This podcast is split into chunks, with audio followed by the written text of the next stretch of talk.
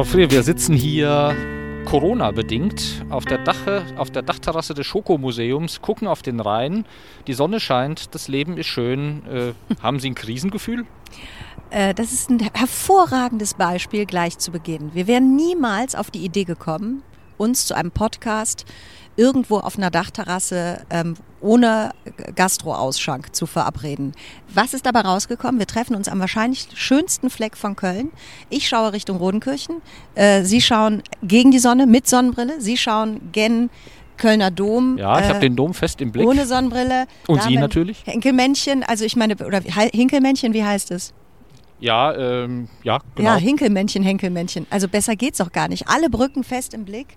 Und das, das ist zum Beispiel jetzt mal eine Mini-Kleinigkeit, gebe ich zu, die positiv ist an Corona. Aber natürlich ohne Getränke.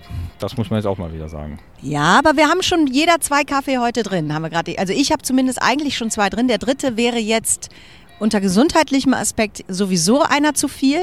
Ich hätte aber niemals Nein gesagt. So sitze ich jetzt hier und mein Magen grummelt nicht. Das ist natürlich nur die, äh, wie soll ich sagen, die Operettenseite oder die Schokoladenseite, weil wir im Schokomuseum sind, äh, der Krise. Ähm, wie sind Sie sonst durch diese Krise bisher gekommen? Ähm, ja, das ist nur die Operettenseite, das kann man so nennen, aber ich finde das eigentlich jetzt eine ganz schöne Kleinigkeit. Und der ganze Tag ist ja voll mit lauter Kleinigkeiten. Und ähm, ich habe seit zwei, drei Wochen aufgehört, äh, in so einer wirklich wahnsinnig rastlosen Unruhe durch mein Haus zu tigern, zwischen Homeschooling und äh, Arbeitsflächen wischen und irgendwelche Schubladen sortieren. Boah, jetzt glocken aber alle Leuten, also glocken aber alle Leuten, die wir haben, ja. hätte ich fast gesagt. Damit die äh, Atmo mit drin damit ist. Damit hier. hier wirklich auch das sagt, Leute, Krise kann auch was, kann auch was sein. Wer hört uns sonst schon zu, sagen die gerade hier. Gleich kommt der dicke Pitter noch. So, jedenfalls äh, das ist wirklich alles sehr unterstützend. Ich versuche das Beste draus zu machen, was mir zu großen Teilen gelingt. Und damit möchte ich nicht die Schatten und so den Kern dieser Krise an sich, der natürlich, den man nicht einfach positiv besetzen kann, und das will ich auch gar nicht. Das ist natürlich wahnsinnig viel Leid, was gerade passiert, wahnsinnig viel ähm, Zweifel, was die Zukunft angeht, Fragen, große Fragezeichen, große Unsicherheiten. Nichtsdestotrotz, alle Grübeleien führen nicht zu einem besseren Tag hm. meiner Meinung nach. Und deswegen habe ich irgendwann, nachdem ich zwei Wochen sehr erschrocken war zu Beginn, habe ich mir selber das Vorhaben ähm, gemacht äh, und mir gesagt, äh, nee, Annette, du musst jetzt wirklich äh, das, was du sonst auch immer propagierst, dieses Hier und Jetzt leben. Und ich glaube, dass uns das im Moment gar nicht so schlecht gelingt. Gehen denn Dreharbeiten oder Nein, neue Projekte nicht, nicht weiter? Wir haben ja gerade eben drüber gesprochen. Ich werde jetzt so eine Aufzeichnung für den WDR. Schönsten Momente mit der Sendung mit der Maus. Da freue ich mich. Da bin ich mit meinem Kollegen Michael Kessler heute Nachmittag mal. Ich habe auch zwischendurch ein Hörspiel aufgenommen, äh, weil das auch äh, absolut äh, einwandfrei zu machen ist, da in so einem kleinen Studio zu sitzen und acht Stunden was einzulesen. Das geht, wenn man da alleine sitzt und das vorher und nachher gut desinfiziert wird. Also gewisse Dinge gehen, aber das hat natürlich nichts mit meinem ähm, normalen Dreh- und, und, und äh, Berufsrhythmus zu tun, was, was gerade passiert. Für viele freischaffende Künstler, ähm, Leute aus der Film-, Fernsehbranche, Theaterleute, Musiker wird die Krise ja zunehmend zu einem echten existenziellen Problem. Ähm, sehen Sie denn da Lösungen oder irgendwas absehbar? Nee, da sehe ich natürlich auch absolut dra dramatische Verhältnisse gerade. Vor allem, weil, weil Kunst im Moment da kann man drüber streiten, äh, auch, wie ich finde, ein Glück sehr viel kostenlos angeboten wird im Internet. Das finde ich einerseits ganz toll. Andererseits ist diese Selbstverständlichkeit, mit der sozusagen geistiger Inhalt gerade verschenkt wird, mhm. auch schwierig, weil wenn das für die Zukunft bedeutet, ja, das ging doch auch super in der Krise, da sollen die doch mal alle ihre Online-Konzerte weitermachen und ihre Online-Lesungen, da, da ist ein ganz großes Fragezeichen, weil das natürlich was anderes ist bestimmt kann man hier äh, an vielen Stellen merken, ah, guck mal, so geht auch was. Also da wird sich mit Sicherheit auch die Landschaft verändern durch das, was wir im Moment äh, erfahren. Aber es ersetzt kein Theater. Punkt. Es ersetzt kein Gespräch in, in, einem, ähm, in einem gemeinschaftlichen Raum. Einfach so, mir nichts, dir nichts. Das kann man jetzt nicht alles einfach nur streamen für den Rest aller Zeiten und, und auch noch sagen, und am liebsten auch alles umsonst, weil das ist ja Kulturgut, das gehört erstmal umsonst der ganzen Welt. Das ist sehr schwierig, weil wie man im Moment merkt, alle freuen sich, dass abends gemeinsam gesungen wird und so. Ja, das ist auch Nahrung fürs Volk. Also Kultur ist Nahrung für den Menschen. Und ähm, ich, das, wo ich da wirklich manchmal Probleme mit habe, ist mit diesem ja, das ist ja super. Das geht ja immer weiter, weil die Idee ist ja frei und die kann ja ist für jeden zugreifbar jederzeit. Also das hat auch, auch wie alles in dieser Krise zwei Seiten. Da kriegt der alte Spruch, der immer schon falsch war, der Applaus ist das Brot des Künstlers, äh, dann nochmal eine ganz neue. Eine ganz schön bittere, bittere Dimension. Ne? Äh, ja, ja, und gleichzeitig merke ich aber auch ein paar meiner Kollegen an, dass sie das äh, genauso wie ich auch gerade wirklich nutzen, weil wenn man wie jeder Mensch, glaube ich, davon betroffen ist, sehr viel in so einem Output ist und in seinem Hamsterrad die ganze Zeit dreht, dann sind wirkliche kreative, neue, innerliche Gedanken eher rar gesät, weil wir alle in Hamsterrädern sind, wo wir Übliches machen. Wir erfinden uns ja nicht die ganze Zeit neu. Und im Moment sind wir dazu aufgefordert, und zwar alle. Und es muss auch keiner denken, aber nur ich, aber oh Gott, oh Gott, wenn ich jetzt nicht rausgehe. Nein, alle, alle bleiben zu Hause und alle haben jetzt vielleicht die Möglichkeit, ähm, äh, im eigenen Kopf nochmal eine Richtung auch zu drehen. Und das finde ich einen interessanten Gedanken. Jetzt mitten in der Krise lief einer der Folgen März gegen März, also äh, Rosenkrieg, Scheidung etc.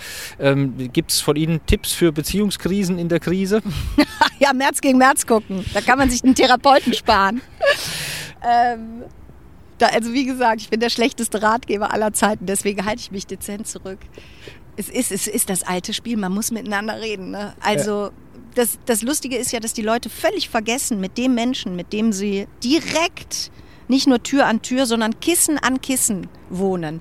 Mit dem was zu besprechen. Wir sind immer auf dem Sprung, um mit irgendwelchen Leuten irgendwelche wichtigen Dinge zu verhandeln, damit die Welt sich verbessert und unser Leben sich auch verbessert.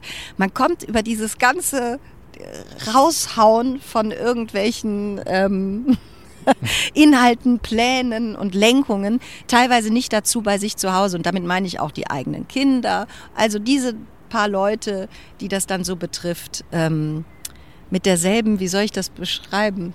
Zuneigung hätte ich fast gesagt. Aber da auch, auch mal so einen Wert drauf zu legen, wie man das oft nach außen legt, weil Im das eben so selbstverständlich ist. Ne? Im Grunde genommen könnte man da sagen, was da so im Mikrokosmos stattfindet, Beziehungskrise, Scheidung und im großen Kosmos, äh, Corona-Krise, auch was da alles jetzt den Bach runtergeht und die Schwierigkeiten und so, das ist ja bei Ihnen beides äh, so auch äh, humorvoll getönt. Also mit, mit, so einer Beziehungskrise und einem Scheidungskrieg irgendwie auch Spaß zu machen. Ähm, war das heikel besetzt, dass sie sich überlegt haben, ob sie das machen, denn äh, das, das, muss ja nicht jeder lustig finden, wenn da so das eigene Leben gewissermaßen im Spiegel durch den Kakao gezogen wird oder die eigenen Ängste, Sorgen, das Leid und so weiter.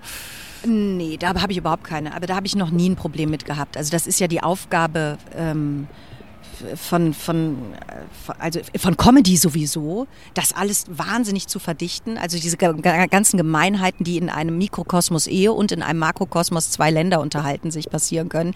Diese ganzen Unverschämtheiten, diese Schwierigkeiten, diese, diese ungelösten Dialoge, die äh, im schlechtesten Fall zu Krieg und wenn es ein Rosenkrieg in einer Mini-Beziehung ist, führen können das, äh, das ist ja da, das haben wir uns ja nicht ausgedacht. So, und, und die Verdichtung in 25 Minuten Sitcom muss ja stattfinden. Das heißt, wir treiben das natürlich aufs Dach.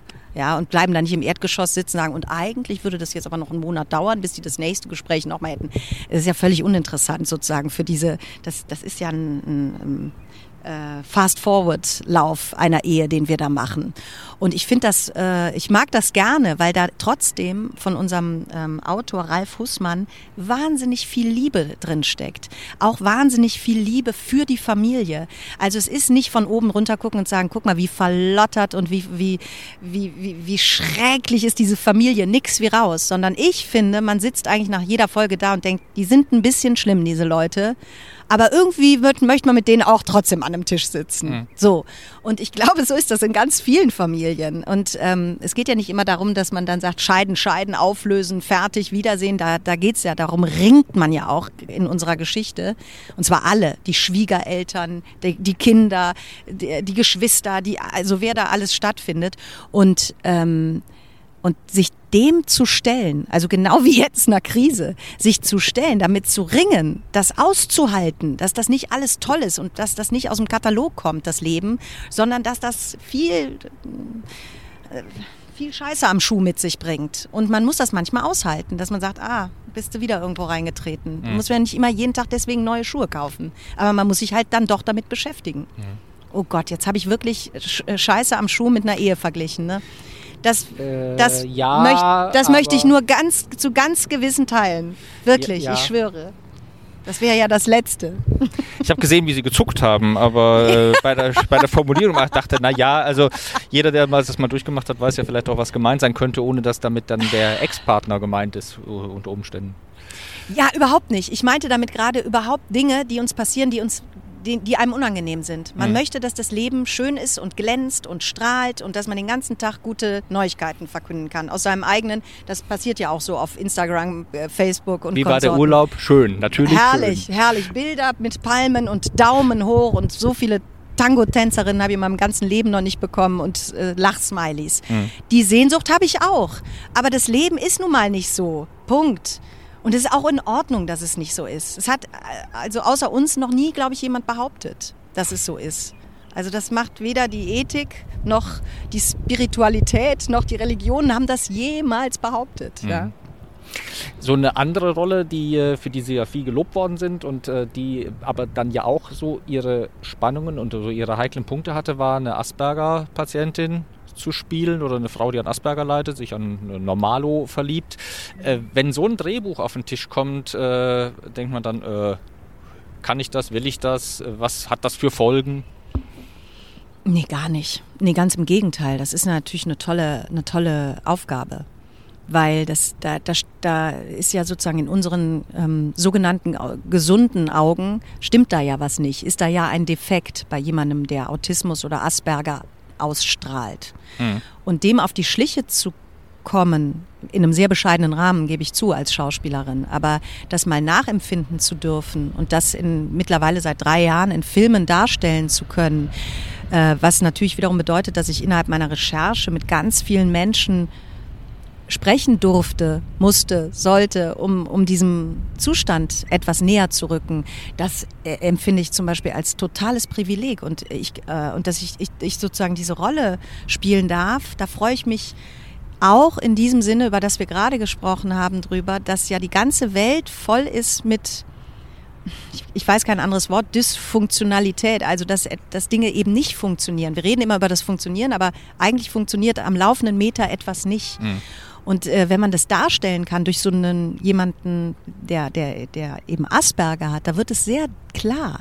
Da wird das sehr klar. Und ähm, die Frage ist dann eigentlich im Umkehrschluss nicht, aha, was kann er jetzt machen, dass, dem, dass der geheilt wird? Nichts. Der wird so bleiben.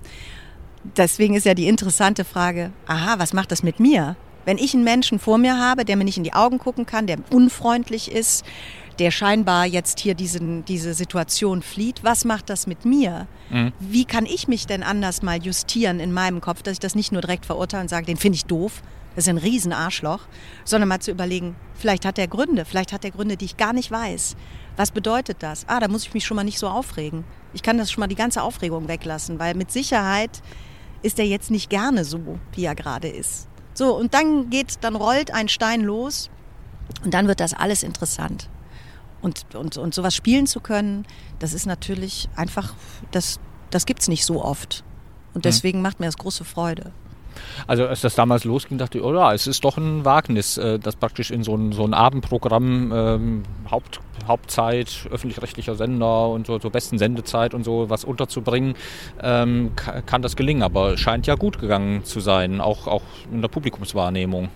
Ja, das ist sogar sehr gut gegangen und das, die Frage habe ich mir auch gestellt, zumal das eben nicht ARD Sonntagabend war, also Tatort äh, Asperger, sondern ZDF Asperger. Mhm. Und der Sonntagabend im ZDF steht ja wirklich für Unterhaltung. Also ähm, Und das meine ich jetzt mal wirklich nicht bewertend, aber für leichtere Unterhaltung, als sie parallel in dem Moment in der ARD geschaltet wird. Und dann habe ich gesagt, okay, wie kriegen wir das hin, dass das ernst genommen wird, das Thema, dass das trotzdem Unterhaltungsfaktor hat und äh, ich liebe ja diesen Sonntagabend-Sendeplatz. Also für alle. weil, weil wenn überhaupt noch über Fernsehen gesprochen wird, dann ist das am Montagmorgen. Ja. Ansonsten gibt es das ja fast nicht mehr, dass Leute sagen, also es gibt jetzt so ein paar Games und ein paar Shows, wo man, wo die Leute danach drüber reden, aber der Sonntagabend ist, was Fiction angeht, für mich auch immer noch etwas, wo ich sage, ja, da sitzt eventuell mal eine Familie, nicht gestresst nach Schule, Arbeit, sondern zusammen so rum. Mhm. Und deswegen fand ich das sehr attraktiv. Und ich fand aber auch das Wagnis groß und bin sehr froh, dass das ZDF da sozusagen neue Wege beschreiten wollte. Und sowas äh, wie dann Wohlfühlkino, Jim Knopf, ist das dann äh, eine Erholungsphase oder ähm, wie, äh, wie korreliert sich das zu den anderen Projekten, so diesen also eher schweren Projekten? Also Jim Knopf ist natürlich äh, einfach auch tolle Literatur. Ne? Also es ist tolle Kinder- und Jugendliteratur. Und da ist ja auch also diese Identitätsfrage von Jim Knopf, da habe ich mit meinen Kindern in den letzten zwei Jahren so viel drüber gesprochen. Ne? Also seitdem die das Buch gelesen haben und dann natürlich auch den ersten Teil, den zweiten konnten sie jetzt im Kino noch nicht sehen, weil es verschoben wird auch. Aber, ähm, ah nee, stimmt gar nicht. Der sollte sowieso nicht zeitgleich mit James Bond gesendet werden. So. Den hätten wir sowieso erst im Herbst. Verzeihung, vor zwei Jahren kam an Ostern der erste Teil raus. Also das war, weil James Bond kam? Ich glaube, der sollte jetzt laufen, James Bond, und wir wollten auf gar keinen Fall direkt in der ersten Woche gegen James Bond uns äh, stellen. Ich, also ich, ich meine, das genau so gehört zu haben. Deswegen wird das, es war Oktober geplant, ich weiß jetzt gar nicht, wann der, wann der, wann der Sendestart ist im Kino. Ich muss nochmal unseren, ich weiß es gerade nicht.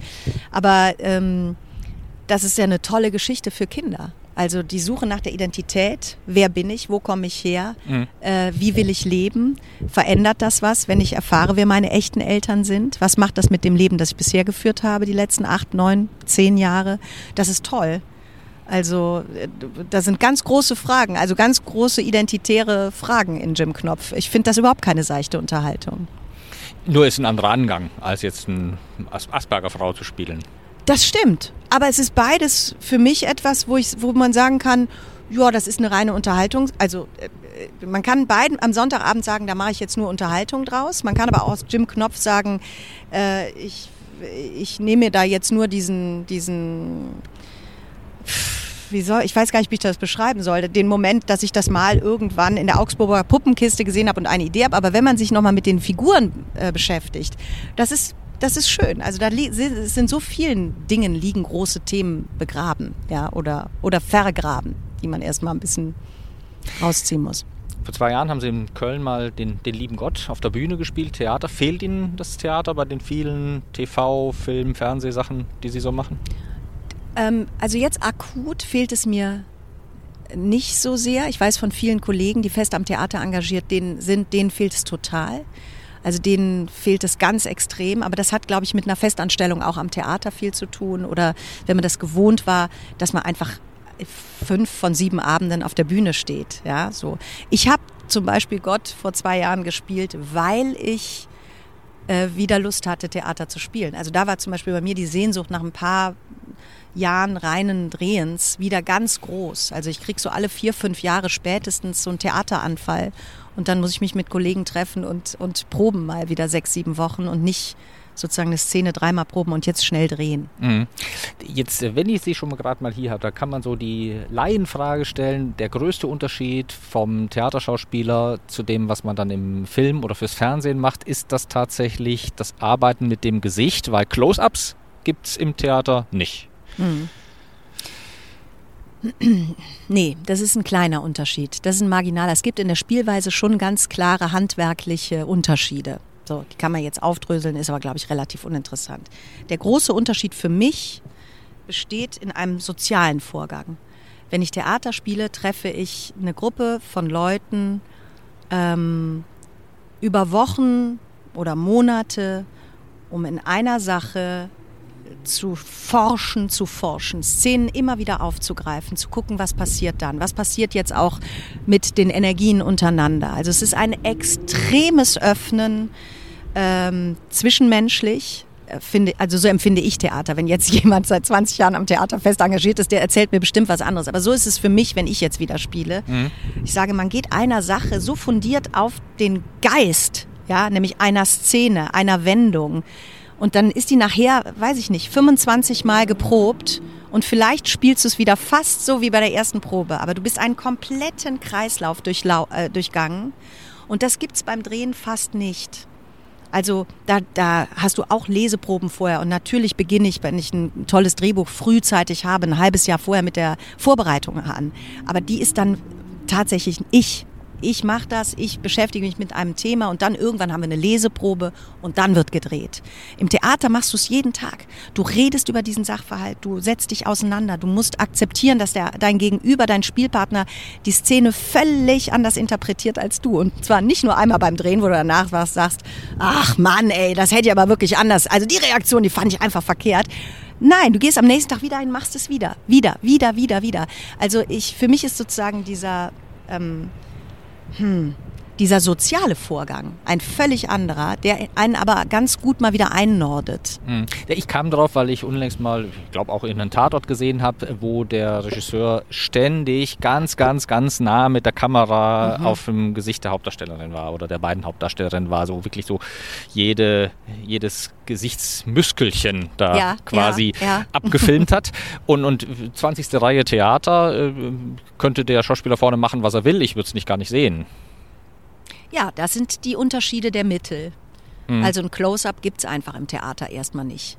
Es gibt ein Close-up auf einen, auf, auf, auf einen Groschen, der fällt im Kopf im Theater, ja, dass man sagt, wow, dafür war die Szene da und es ist eine Kleinigkeit und mhm. dann wird das wie ein Close-up im Kopf, ja. Also deswegen, das, das, das würde ich sagen, das gibt es insofern auch im Theater. Aber genau das sind die Unterschiede. Du, du arbeitest völlig anders. Schnitt, Schnitt ist für mich 40 Prozent mittlerweile. Also je länger ich diesen Beruf mache, was ich schon für Schnittfassungen gesehen habe und wie der Film nachher aussah, das, äh, möchte, darüber möchte ich aber heute nicht reden, Herr na Gut, na gut, na gut.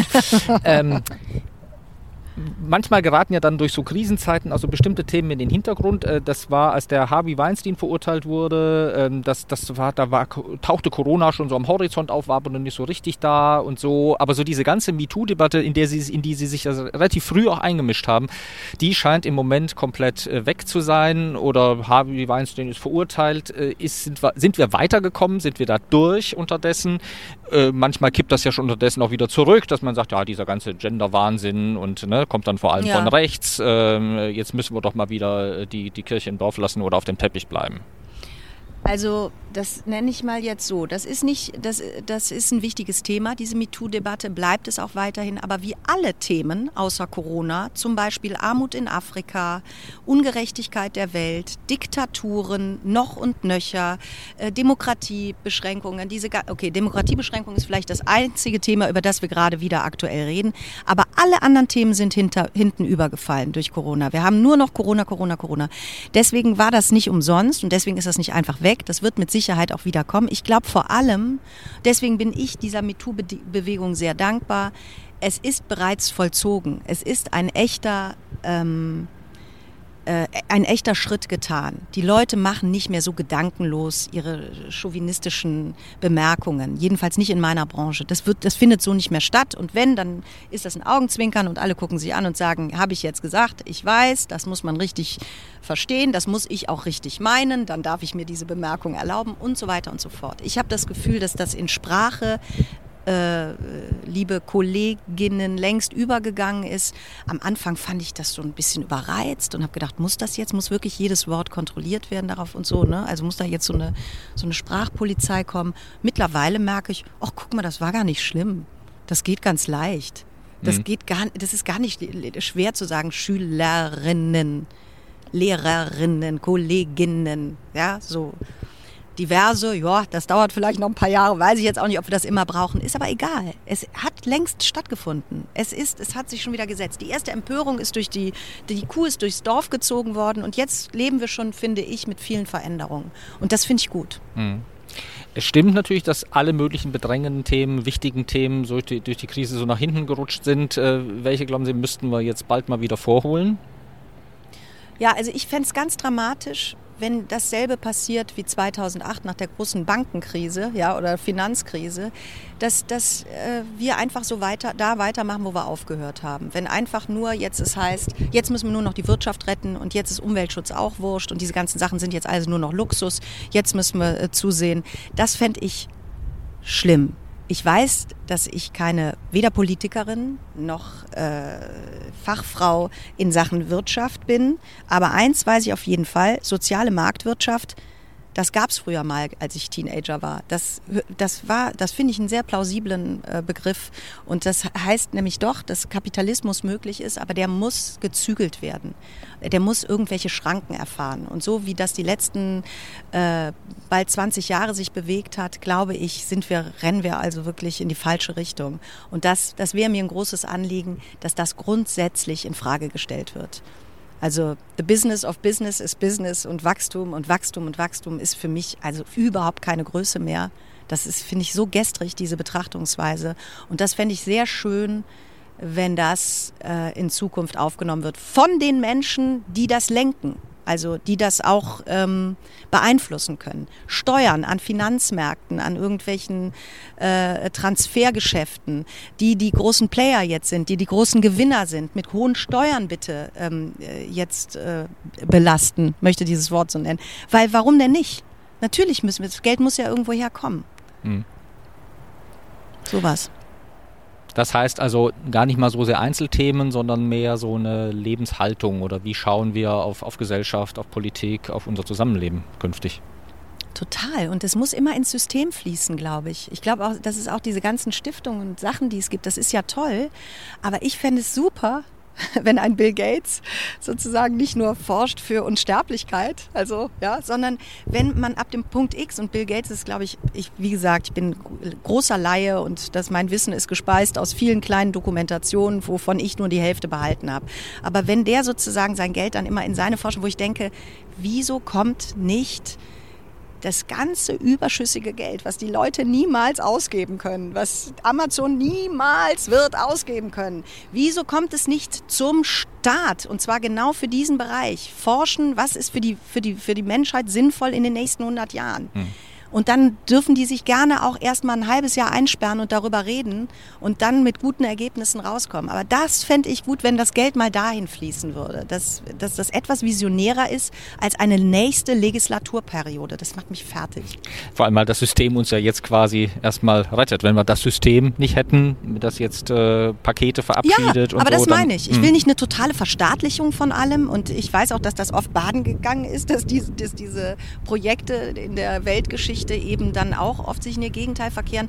Aber so, also ich kann es nur noch mal sagen. Früher hieß das soziale Marktwirtschaft. Ich finde das eigentlich kein schlechtes Modell. Frau Vier, vielen Dank. oh, danke auch.